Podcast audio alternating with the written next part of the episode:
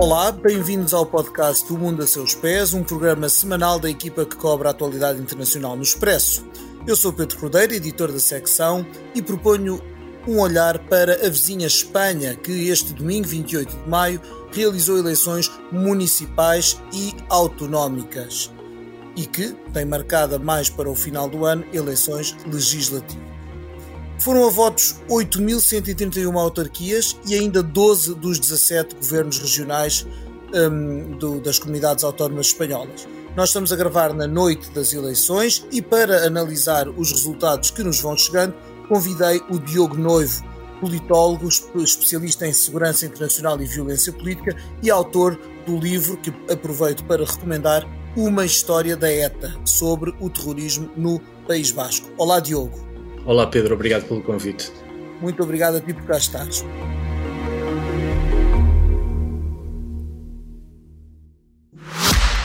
O Expresso faz 50 anos. Celebre connosco e torne-se assinante em expresso.pt. O escrutínio vai avançado e não há forma de descrever esta noite eleitoral senão uma derrota sem paliativos nem anestesia para o Partido Socialista Operário Espanhol, o PSOE, que é uh, o partido do primeiro-ministro Pedro Sánchez, que governa desde 2018 com o apoio, uh, coligado com o, o, a Frente de Esquerda Radical Unidas Podemos e com o apoio uh, parlamentar de partidos regionais e de partidos, inclusive nacionalistas e independentistas do País Basco e da Catalunha. Das 12 comunidades autónomas que vão a votos, o Partido Socialista ficará com duas ou três, ainda estamos aqui numa, numa, num impasse para, para que tudo se defina, mas é de facto uma, uma derrota muitíssimo grande, deve perder o poder em, nas regiões de Aragão, Valência, La Rioja, Baleares e também em Castela-La Mancha, que é um grande bastião importante, a própria Extremadura e talvez conserve apenas as Astúrias e as Canárias, Navarra com algumas coligações, inclusive é com uh, o favor da, de, dos independentistas herdeiros uh, do terrorismo da ETA. Um, e, portanto, há aqui uma, uma derrota muito grande, e mesmo a nível das eleições municipais, capitais importantes como Valência ou Sevilha vão cair para o Partido Popular, para a direita, e em Madrid a vitória uh, também é dos conservadores, é esmagadora por maioria absoluta, quer na cidade, quer na região. Um, vamos partir para a conversa com o, o Diogo Noivo e, e, a primeira coisa que eu te perguntava, Diogo, é isto, há um nome, há uma cara da derrota, independentemente dos milhares de autarcas e, e, e políticos de, do poder autonómico que hoje uh, disputaram estas eleições, o rosto da derrota é o do primeiro-ministro Pedro Sánchez. É com certeza, é com certeza porque foi o próprio Primeiro-Ministro e o Partido Socialista que decidiram fazer destas eleições municipais e autonómicas uma espécie de plebiscito ao governo, uma premissa que o centro-direita eh, aceitou de, de, bom grado. Mas, mas quem toma a iniciativa de fazer destas eleições locais, municipais e regionais, uma espécie de votação ao governo é o próprio governo, e por isso, ah, como dizes bem, o, principal responsável por esta hecatombe, porque é mais do que uma derrota, é uma verdadeira hecatombe, é o, é o primeiro-ministro Pedro Sánchez. O, Partido Socialista chegou a estas eleições com o poder em 10 das 12 comunidades autónomas que foram a votos. Vai sair destas eleições com duas ou três comunidades autónomas. O Partido Popular, pelo contrário, chegou com duas, uh, portanto, a Comunidade de Madrid e Múrcia, e vai sair com 7, 8, 9. Um, e portanto, quer dizer, não há forma, há pouco usaste a expressão sem paliativos, de facto não há forma de encontrarmos um paliativo que mitigue um, a gravidade da derrota sofrida pelo Partido Socialista. Um, há, há, há, um, enfim, como disseste, foram mais de 8 mil câmaras municipais a votos, temos muito para onde pegar, mas a mim parece-me interessante olhar para a Andaluzia. A Andaluzia é uma região que, pelo menos desde 1920, portanto primeiras décadas do século XX, que é uma região de esquerda. Foi lá que nasceu o PSOE, aliás. É lá que nasce o PSOE, foi um bastião do sindicalismo, foi um bastião do anarquismo, em particular da Comissão Nacional de Trabalhadores, uh, e portanto é uma região maioritariamente esquerda há mais de um século. Desde que há democracia em Espanha, uh, a Andaluzia vota e foi governada sempre pelo, pelo Partido Socialista.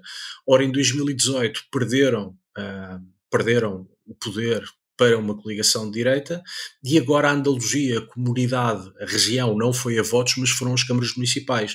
E o PP ganhou todas as capitais de província. Todas as capitais, as oito capitais de província de andaluzas, é impressionante. E portanto é impressionante olhar para uma região que, desde os tempos da Segunda República Espanhola, é uma região maioritariamente de, de esquerda, uma região que, desde que há democracia em Espanha, vota maioritariamente à esquerda e, de repente, portanto, primeiro em 2018 e agora uh, na noite de, de 28, nesta noite, um, virem novamente à direita. E, portanto, isto é, um, é um, enfim, uma derrota tremenda um, para o Partido Socialista.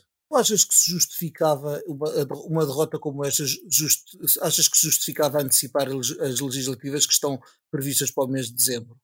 Pedro, um, partindo deste nosso pressuposto de que as eleições foram um plebiscito ao governo por vontade, insisto, do próprio Primeiro-Ministro.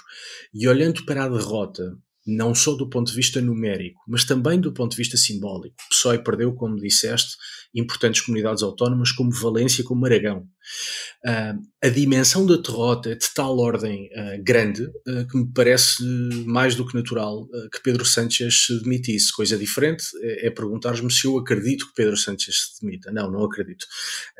mas a dimensão da derrota certamente justificaria algo desse tipo. Ora, nas, nas, oito, nas nove, nos nove governos que, regionais uh, que o PP, eh, com que o PP sai destas, destas, destas eleições, e é preciso ver que estamos a falar de, estamos a falar de, de nove das doze que foram certo. a votos, porque nas, nas outras, nas cinco não foram a votos, o PP já governa a Andaluzia, Castela e Leão e Galiza portanto são, é, tu, todas estas sobram, depois sobram ainda a Catalunha e o País Basco que estão nas mãos de, dos respectivos nacionalismos. E estas não foram, não foram a votos. Não foram a votos, têm um calendário bem, eleitoral diferente, não é? Exatamente, ou têm um calendário eleitoral diferente, ou tiveram eleições antecipadas uh, recentemente, e essa é a razão pela qual não, não foram a votos agora, exatamente. Ora, nestas, nesta, em várias delas, o, o PP tem, governou ou governa com o apoio ou, ou mesmo coligação, no caso Castelo e Leão, com o Vox, portanto, com um partido da direita mais radical uh, e, e, que tem subido, que é o terceiro maior partido em Espanha. O que eu te pergunto é, nestas novas, nestas novas configurações que vai haver agora para, portanto, vão-se definir as alianças de poder, é natural, é possível que o Vox entre em mais alguns governos regionais ou que pelo menos fique com, como apoio parlamentar do PP, embora a tendência do Vox seja à medida que cresce exigir a participação nos governos em vez de ser apenas uma muleta parlamentar. Claro está que no caso da Andaluzia e a partir desta noite em Madrid, o PP consegue livrar-se do Vox, que já foi essa muleta, ao conquistar maiorias absolutas. Conquistou a, a recentemente em, na Andaluzia, que hoje não vai a votos, e, e conquistou hoje uh, pelo menos em, uh, na, na, na, região de Madrid. O que eu pergunto é como é que se lida, uh, como é que o PP deve lidar com o Vox, ou como é que tem lidado para conseguir sair-se ainda assim como partido vencedor, sem precisar do Vox em alguns bastiões importantes, e depois queria fazer-te uma, uma derivação desta pergunta, que é que lições é que daqui devem ser tiradas, por exemplo, para, para uma direita portuguesa que tem tido muita dificuldade em afirmar-se como alternativa ao poder socialista cá em Portugal. Bom, o Partido Popular não tem grandes constrangimentos em celebrar acordos ou de governo ou de incidência parlamentar com o Vox e não tem esse problema ou não se sente constrangido porque foram abertos um conjunto de precedentes pelo centro-esquerda, em particular pelo Partido Socialista. Como tu referiste no início desta nossa conversa, o Partido Socialista Espanhol uh, tem uma coligação do governo com o Partido Esquerda Radical Podemos, que, em alguns aspectos, é até um partido de extrema-esquerda. Além disso, tem acordos com partidos nacionalistas separatistas catalães e bascos, que são partidos, alguns abertamente xenófobos, e, eh, no caso basco, no caso do Bildu, é um partido herdeiro da organização terrorista ETA, a tal ponto que nestas eleições apresentou nas suas listas municipais 44 antigos membros da ETA, sete dos quais condenados por homicídio. E, portanto, o Partido Socialista em Espanha está aliado a partidos que são contrários à Constituição Espanhola, são contrários ao Estado de Direito Democrático, são contrários à chefia do Estado, são contrários a alguns princípios elementares de qualquer Estado de Direito e, portanto, a partir desse momento em que se forma um executivo em Espanha com estas características, naturalmente o centro-direita já não tem grande, enfim, grande problema em celebrar um acordo com a direita radical populista do Vox, porque, insisto, foram abertos precedentes, no plural, uh, enfim, que facilitam uh, os acordos à direita. Sobre o Vox, quero dizer-te o seguinte: impressiona de facto o resultado do Vox. O Vox torna-se essencial para a governabilidade de algumas câmaras municipais e de algumas regiões autónomas, mas eu gostava de lembrar que o Vox, nas últimas eleições legislativas, teve 3 milhões e 640 mil votos. Nestas eleições está à volta de milhão e meio de votos. Ainda não acabou o escrutínio, mas à volta de milhão e meio. Ou seja, comparando com as últimas legislativas, o Vox teve menos um milhão e meio, menos dois milhões de votos. Sim, e a proporção dos votos que teve é uma, é uma, é fatia muito grande dos votos que teve. É uma, uma coisa de metade praticamente do, do, Com certeza, com certeza. Isso, isso uh, uh, enfim, vai ao encontro de uma suspeita que eu tenho há algum tempo, que é de que o Vox uh, estagnou. Ou seja, atingiu o seu pico de crescimento, poderá pontualmente em alguma eleição crescer um bocadinho mais, mas o Vox, enquanto potencial de crescimento, eu acho que já chegou onde tinha que, tinha que chegar. E, portanto, o que vemos nestas eleições, até em termos estritamente de votos, de número de votos, é um retrocesso nada negligenciável do resultado que teve nas legislativas. Seja como for, o PP, eh, como disseste, terá de fazer alguns acordos com o Vox se quer governar algumas câmaras municipais, se se quer governar algumas regiões autónomas. O atual líder do Partido Popular, Alberto Núñez Feijó, que aliás foi eleições agora pela primeira vez, este é o primeiro ato eleitoral. É o primeiro grande eleitoral, exatamente. É, o primeiro grande embate, ele sai-se bastante bem uh, deste embate eleitoral. Uh, Alberto Núñez Ferro não é favorável a acordos com o Vox, mas nós temos de ter presente que Espanha é um país regionalizado, na verdade é quase uma federação, e isso faz com que os partidos locais tenham uma enorme autonomia face ao Partido Nacional. Nós em Portugal temos a realidade a mais conhecida, acho eu, do PSD Madeira face ao PSD Nacional. Bom, em Espanha, a autonomia que os partidos locais têm face ao, ao, Partido Nacional é ainda maior. E, portanto, eh, apesar de Alberto Núñez Ferro dizer que não é favorável a acordos com o Vox, depois serão as lideranças locais a decidir. E parece-me que as lideranças locais dirão: bom, temos oportunidade de governar, então vamos fazer os acordos uh, forem necessários. Contudo, noto apenas, Pedro, que nós já temos acordos entre o PP e o Vox, ou de governo ou de incidência parlamentar regional, na, tivemos na Andaluzia, temos em Castela e Leão e tivemos em Madrid. E Múrcia. E Múrcia. E em todas estes, estas quatro comunidades autónomas, entre estas quatro regiões, parece haver duas lições. A primeira é que quando o PP se alia ao Vox, o Vox sai sempre a perder. O caso da Andaluzia, para mim, é o mais evidente. PP e Vox fazem um acordo para governar, volta a haver eleições, PP tem maioria absoluta, que era uma coisa impensável, e o Vox estancou em termos de, de, votos. Em Madrid, Isabel Dias Ayuso, nas eleições antecipadas de 2021, teve 65 mandatos, ficou a maioria absoluta faz com 69. Ela não precisava do Vox, mas decidiu fazer um acordo com o Vox. E esse acordo prejudicou largamente o Vox. Uh, e... Ela rompeu depois, pouco antes destas eleições de hoje, ela rompeu Exatamente. esse acordo, denunciando aquilo que, se, que, achava que havia a criticar no Vox, não é? Exatamente. E, e, e triunfou em toda a linha. Exatamente. E, portanto, dos sítios, das regiões onde, onde tivemos ou temos acordos entre o centro-direita e a direita radical populista, ponto 1, um, a direita radical populista sai a perder e o centro-direita sai a ganhar.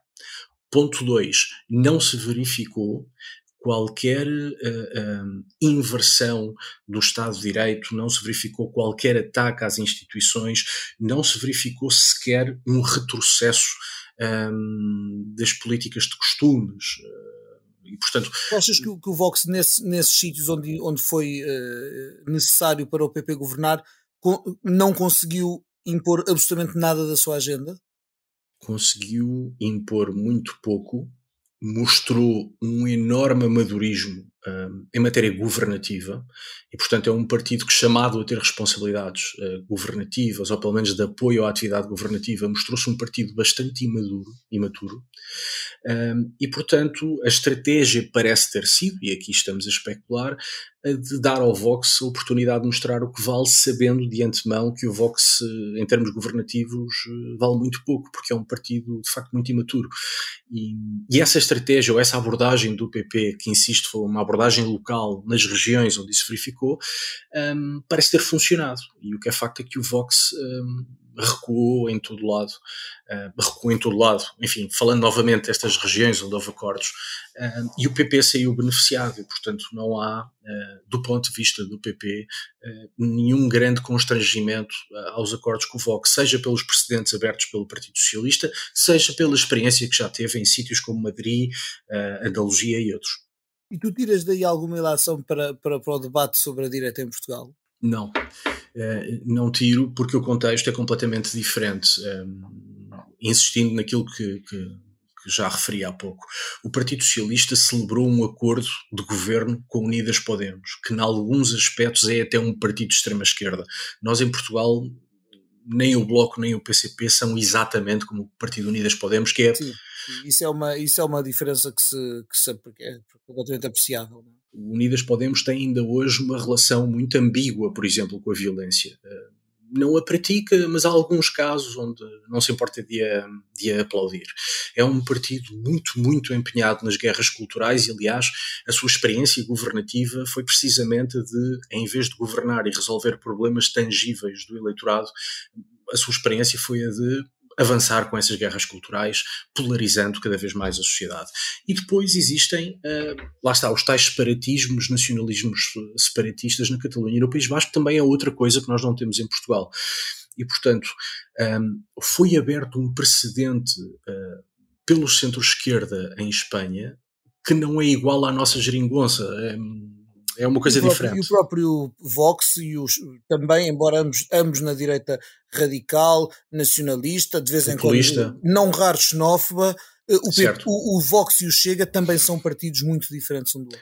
São partidos muito diferentes, eh, enfim, dá para muita conversa, mas resumindo, há, há, duas grandes diferenças. Por um lado, o, o Vox conseguiu transformar-se num partido de quadros, ou seja, se o líder do Vox, o Santiago Abascal, amanhã se decidir ir embora, tem 10, 11, 12 pessoas uh, capazes de o substituir, seja do ponto de vista técnico, seja do ponto de vista político, seja como tribunos no Parlamento. Não me parece que possamos dizer a mesma coisa do Chega. E por outro lado, o Vox insere-se numa tradição da direita espanhola que remonta pelo menos ao carlismo uh, do século XVIII. E, portanto, é uma direita que tem uma longa tradição em Espanha. O Chega é uma coisa enfim, com todo o respeito pelos eh, eleitores do Chega, é uma coisa relativamente amorfa do ponto de vista ideológico, é radical, é populista, é de direita, mas não sei se podemos inserir o Chega em alguma linhagem clara, em alguma tradição clara da direita eh, portuguesa. E, portanto, o Vox consegue uh, um, apelar muito mais ao eleitorado espanhol e apelar, sobretudo, de uma maneira consistente do que propriamente o Chega, que creio que é. Uh, essencialmente insatisfação. O Vox é muito mais do que insatisfação. É insatisfação também, mas são outras coisas. A nível do, do, de, dos, dos, derrotados da noite, e embora claro que já vimos que, que, o PSOE é o maior deles, mas há aqui dois outros partidos de que, de que julgo que é útil falarmos. Um, eh, que é o Ciudadanos, o Partido que nasceu primeiro para combater o, o independentismo catalão e depois a, a conquistou na década passada um espaço nacional, mas que desaparece. É a extinção. Eu julgo que não há, não, tu dirás se discordas, mas eu julgo que estas eleições são a morte, são o fim definitivo do, dos cidadãos, da relevância do, dos cidadãos, que é um, um partido que, que, chegou a ter uh, ambições de, de, de, substituir o PP como chefe da direita, como, como partido, como maior força da direita espanhola. Eu julgo que desaparece por completo e não vejo forma de, de, de os cidadãos voltar a ter relevância. Outro que leva também uma, um grande, uma, uma grande paulada e que, e que fica em muito maus lençóis parece-me ser o próprio Podemos. Certo. O Podemos tornou-se irrelevante, tornou-se irrelevante no plano municipal, tornou-se irrelevante no plano das comunidades autónomas. Aliás, em Madrid o Podemos desapareceu uh, e desapareceu noutros sítios também. No Parlamento Regional. Sim, sim. O Podemos tornou-se um partido completamente irrelevante, uh, quer no plano, insisto, quer no, a nível municipal, quer a nível regional. E os cidadãos que chegou a estas eleições com 92 mandatos, portanto, olhando para o total de Espanha nas últimas uh, municipais e regionais o Cidadanos teve 92 deputados regionais eleitos. Neste momento, ainda não acabou a contagem, o escrutínio está em curso, mas neste momento tem zero. E, portanto, é de facto uh, o enterro definitivo dos cidadãos. Visto como um conjunto, estes dois partidos têm uma coisa curiosa. Eram os dois grandes protagonistas, aqui desde na última década, daquilo que se dizia que era uma, uma grande revolução do sistema partidário em Espanha, não era? Os novos partidos, a nova ah. democracia. Ah. São, são na verdade. Completamente. São, na verdade, Pedro, os dois partidos que enterraram o bipartidarismo espanhol. Uh, aquele bipartidarismo que nunca foi um bipartidarismo perfeito, mas o, enfim, a alternância de poder entre o PP e o PSOE uh, limpa entre os dois partidos, uh, em que os partidos governavam sozinhos, sem precisar de enfim, grandes coligações, havia alguns acordos de incidência parlamentar, mas PP e PSOE, em regra, governavam sozinhos. Bom, quem acabou com isso foi os Cidadanos e foi o Podemos os dois partidos que mataram o bipartidarismo morreram agora. E, portanto, a nova política, uh, que tanta esperança trouxe a tanta gente, ehm, desaparecem agora.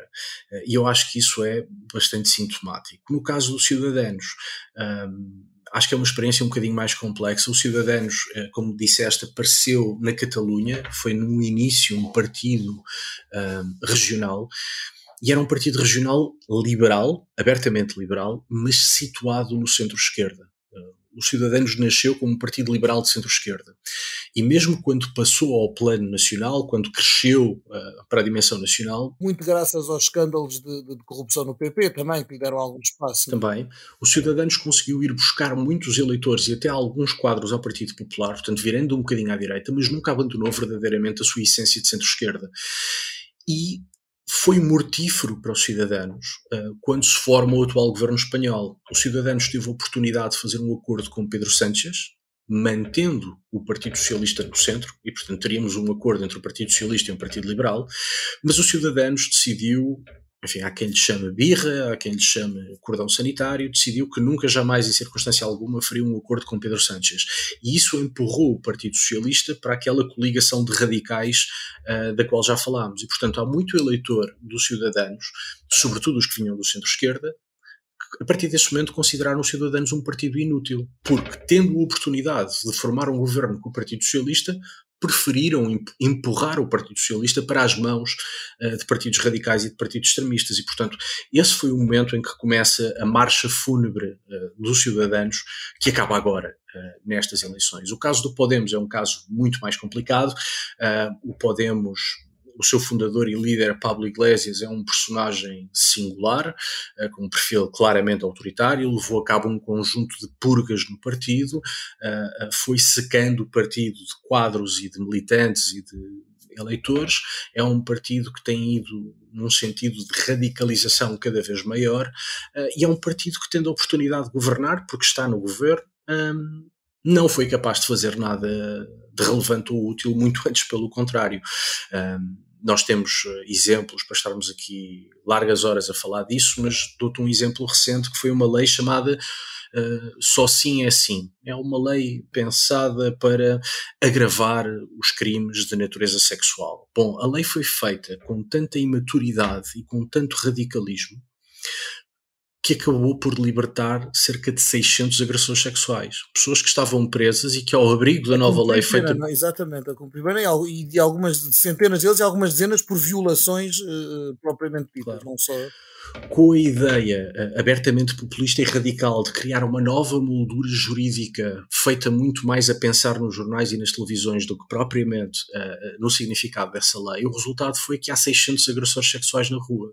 Um, podíamos continuar com exemplos. E, portanto, o Podemos mostrou ser um partido de bravatas, um partido de grandes ideais, mas que depois, na prática, se mostra ultra-sectário, ultra-radical e com escassíssima relevância para a vida para cotidiana das pessoas.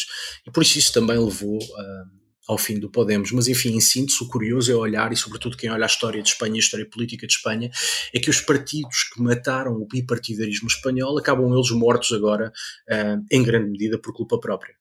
Exato.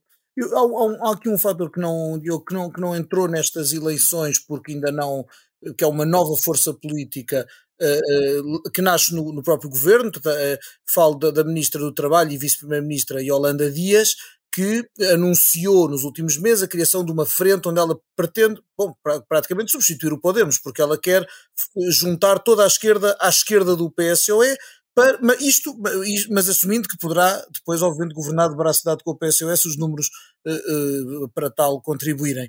Esse fator não existiu nestas eleições uh, autonómicas e municipais, mas presumivelmente existirá nas legislativas. O que é que os resultados de hoje nos dizem, se é que há alguma coisa, sobre as chances que Yolanda Dias e essa frente que se chama Sumar eh, terão de ter algo, que hipótese é que eles têm de serem eh, bem-sucedidos, digamos assim, nas eleições eh, legislativas mais do final do ano?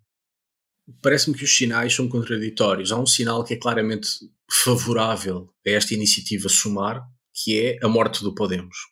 A, a completa irrelevância do Podemos abre espaço e condições para que o Sumar possa uh, afirmar-se nas legislativas do final do ano. E, portanto, esse é um lado positivo. Uh, para esta plataforma política de esquerda. O lado negativo é quando nós olhamos para os principais apoiantes do Sumar, uma delas é Alda Colau, para todos os efeitos ainda é presidente de Câmara de Barcelona em funções. Tudo indica que vai deixar de ser, não é? Muito provavelmente vai deixar de ser. Alda Colau teve um péssimo resultado em Barcelona. E há outros locais onde conhecidos e destacados apoiantes do Sumar tiveram muito maus resultados eleitorais. Um, e, portanto, eu creio que a, a, mensagem que Holanda Dias, ministra do Trabalho, militante de longa data do Partido Comunista Espanhol, e fundadora desta plataforma Sumar, Yolanda Dias eh, tem aqui sinais um bocadinho contraditórios e acho que isso a obrigará uh, a repensar um bocadinho a forma como se posiciona, porque ela quer organizar a esquerda da esquerda do Partido Socialista e, portanto, unificar as quase duas dezenas de partidos que existem à esquerda do Partido Socialista, uh, mas, embora não o confesse, quer também ir buscar os votos mais à esquerda dentro do Partido Socialista. Ora, o Partido Socialista, depois desta derrota, creio que também vai passar a olhar para a plataforma Sumar de maneira diferente, porque se até agora olha para o Sumar como uma espécie de substituto do Podemos, e o Podemos eh, como enfim, um partido que tem mostrado um comportamento um bocadinho infantil e o, Sumar mostra o rosto mais amável, mais adulto e mais responsável da esquerda radical e, portanto, para os socialistas seria uma boa notícia poder substituir o Podemos pelo Sumar. Um, mas agora em que o Sumar começa a ter a, a, pretensão de ir buscar alguns votos ao Partido Socialista e com o enfraquecimento socialista nestas eleições municipais e regionais, parece-me que Pedro Sánchez uh, vai passar a olhar com muito mais cuidado para, para o Sumar. Claro, e haverá também há aqui outra, outro aspecto a ter em conta que é o Sumar pode ser, uh, pode, ter, pode ser atraente como uma força de esquerda apenas num cenário em que seja possível à esquerda governar. E os números de hoje e mesmo as sondagens nacionais que têm havido para as legislativas indicam-nos que é cada vez mais difícil com o, o atual, com o PSOE no atual estado e mesmo que o, um desaparecimento gradual do Podemos abra espaço a Yolanda Dias, que a soma destes partidos permita governar ou que permita governar de uma forma que não seja a que tem sido até agora, dependendo de nacionalistas catalães, de uh, radicais bascos, etc., é, é, é, cada vez mais inviável, não é? Sim, o, o, que, o que obriga uh, Yolanda Dias e o Sumar a pensar rapidamente na forma como se vão posicionar e, e, a tomar iniciativas, eu acho que um bocadinho mais beligerantes no sentido de controlar os partidos à esquerda da esquerda do Partido Socialista, porque toda a gente percebe que uh, depois dos resultados uh, deste domingo, a esquerda da esquerda tem que fazer uma reflexão muito, muito rápida, uh, sob pena de se tornar ela toda irrelevante e de terem resultado desastroso uh, nas legislativas do final do ano. Estas, estas eleições e as eleições locais também nos dizem muito sobre, os, sobre as várias, eh, sobre tendências em várias regiões, e depois, claro, que há aqui material para, se, para ser analisado muito, muito ao pormenor, eh, mas, mas perguntava, perguntava-te, há aqui uma, notas, consegues extrair daqui uma mudança sociológica, uma mudança eh, de, de perfil do eleitorado espanhol que também nos dê pistas para o futuro? Olha, teria de olhar para os resultados com um bocadinho mais de calma e atenção, mas há uma coisa que me parece evidente. Há muito eleitor socialista que desta vez não votou no Partido Socialista e votou mesmo no Partido Popular, que é um partido centro-direita de matriz conservadora. E essa é uma mudança importante. E essa mudança abre espaço para falarmos numa outra coisa que é muito importante, à qual se dá pouca atenção, que é no atual Partido Socialista Espanhol. O Pedro Sánchez, secretário-geral socialista e primeiro-ministro em funções, constitui uma ruptura absoluta com a história uh, do Partido Socialista. Sánchez não tem nada a ver com Felipe González, não tem nada a ver com Guerra, não tem nada a ver com Alfredo Pérez Rubalcaba, tem qualquer coisa a ver, mas não muito com Zapatero, e portanto Sánchez é um homem um, que de facto virou a página e esqueceu toda a história, todas as convicções, todas as linhas vermelhas do Partido Socialista, sobretudo as linhas vermelhas.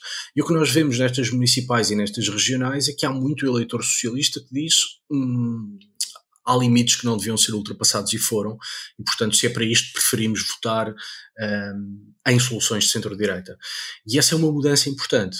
Essa é uma mudança importante um, e que creio que abrirá uh, dentro do Partido Socialista um debate muito sério. Uh, não por acaso, as comunidades autónomas que o Partido Socialista perdeu agora para o Partido Popular são comunidades autónomas onde os seus presidentes, socialistas já há muito tempo se distanciam de, Sanches. São socialistas, se quiseres, da velha guarda, de matriz social-democrata, socialistas que não estavam de acordo uh, com a aliança com a esquerda radical do Podemos, não estavam de acordo com as alianças parlamentares com separatistas bascos e catalães e, portanto, desde muito cedo uh, marcaram uma enorme distância uh, face à geringonça espanhola, que em Espanha se chama governo Frankenstein.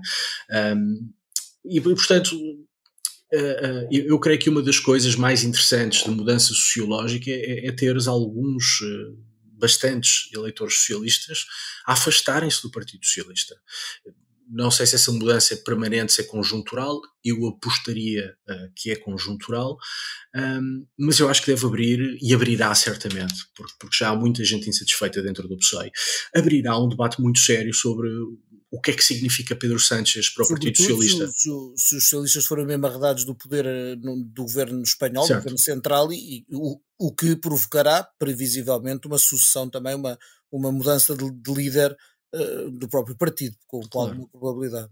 Oh Pedro, mas mesmo, mesmo no que está em jogo nestas eleições, pensa, estão, estamos a falar de 12 comunidades autónomas, ou seja, 12 governos regionais, 12 parlamentos regionais, um, ehm, todas as instituições regionais que dependem do governo ou do parlamento.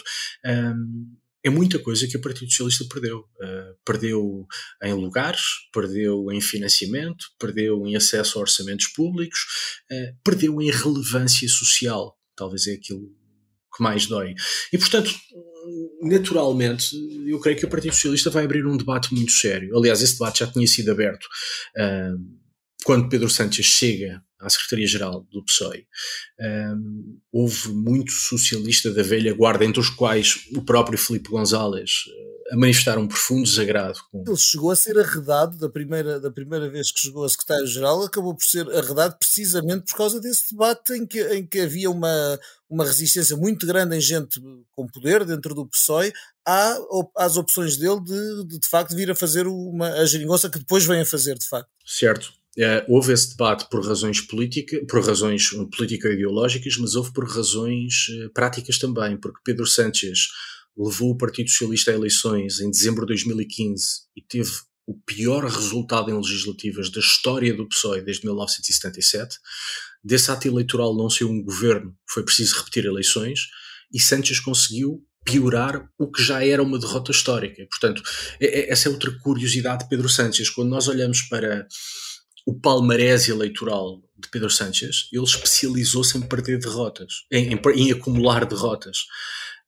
E, e, portanto, só chegou ao poder através destas coligações anti-natura com radicais, porque em eleições, de facto, Pedro Sánchez não tem muita coisa um, de bom para, para mostrar. E, portanto, hoje consegue, uh, nestas eleições municipais e regionais, mais uma derrota histórica sem precedentes. Por isso, é, é um fator acrescido, é um outro elemento que, estou eu convencido, fará com que se reabra o debate dentro do Partido Socialista sobre a descaracterização uh, que Pedro Sánchez imprimiu ao partido. Agora, só para, para terminar, uma última, uma última pergunta sobre, sobre Espanha que é olhando para o futuro e com, e com a dinâmica de vitória que estas eleições parecem eh, criar, eh, que o que é de esperar de Alberto Núñez Feijó, este homem que lidera há relativamente pouco tempo o PP, mas que já é uma presença importante, aliás era uma espécie de Dom Sebastião do, do PP desde que, desde que governou durante vários mandatos a, a Galiza. Uh, o que é que é de esperar deste, deste homem aparentemente um, aparentemente bem encaminhado para ser o próximo primeiro-ministro espanhol. Há um, há um, conjunto de clichês e de lugares comuns sobre o papel dos galegos na política espanhola.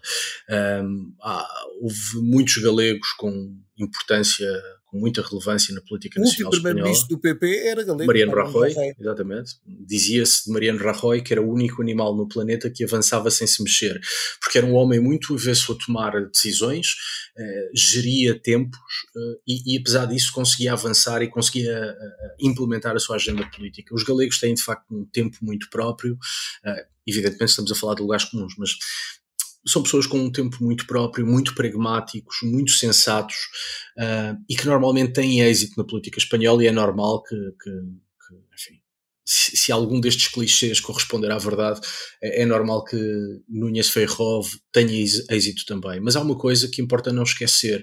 Uh, o PP teve um grande resultado, vai governar câmaras municipais e, e, e, e, regiões autónomas, algumas em coligação com o Vox, e isso vai mobilizar o eleitorado da esquerda.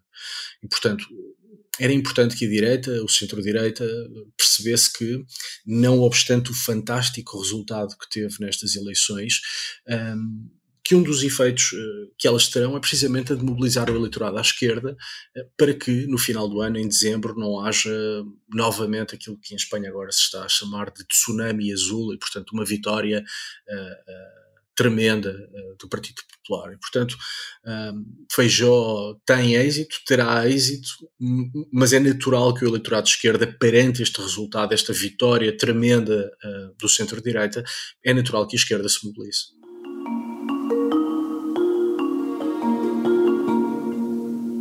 E com isto estamos a chegar ao fim uh, do nosso tempo. Uh, mas eu não posso deixar o Diogo ir embora sem fazer aquela pergunta que faço a todos os meus convidados aqui no Mundo a Seus Pés, e é aquela pergunta que é: Diogo, se neste momento pudesses viajar para qualquer parte do mundo sem restrições, para onde é que irias e porquê?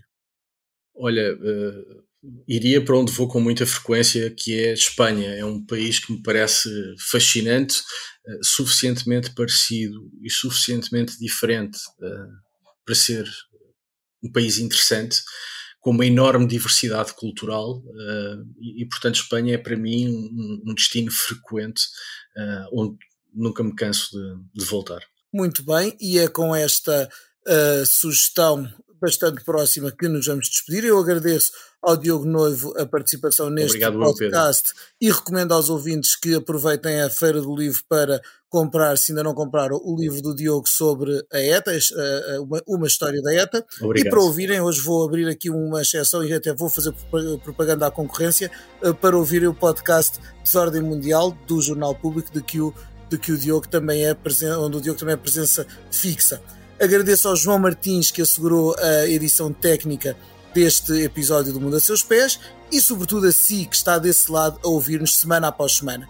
Eh, na próxima segunda-feira estará cá a Manuela Gosta Soares com outro assunto, outro painel de convidados. Até lá, até breve e até sempre.